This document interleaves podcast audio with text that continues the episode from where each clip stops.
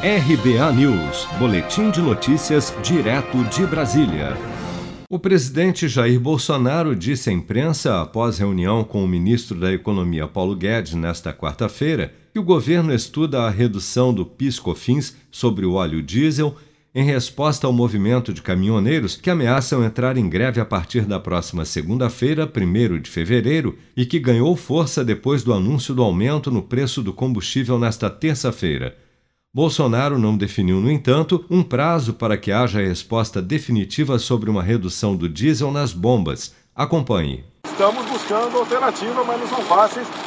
reconhecemos o valor do, do, dos caminhoneiros né, para a economia do Brasil. Apelamos para eles que não, não, não façam greve, que todos nós vamos perder, todos sem, sem exceção.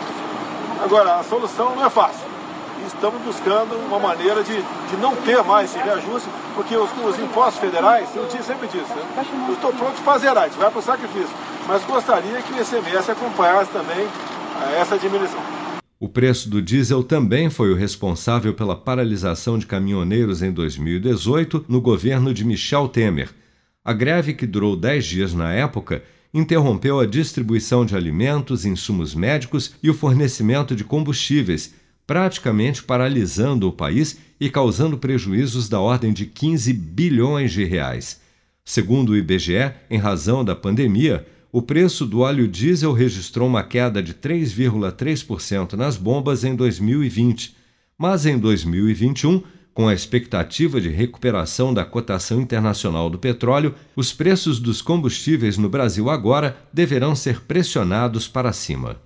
Você está preparado para imprevistos? Em momentos de incerteza como o que estamos passando, contar com uma reserva financeira faz toda a diferença. Se puder, comece aos pouquinhos a fazer uma poupança. Você ganha tranquilidade, segurança e cuida do seu futuro. Procure a agência do Sicredi mais próxima de você e saiba mais. Sicredi, gente que coopera cresce. Com produção de Bárbara Couto, de Brasília, Flávio Carpes.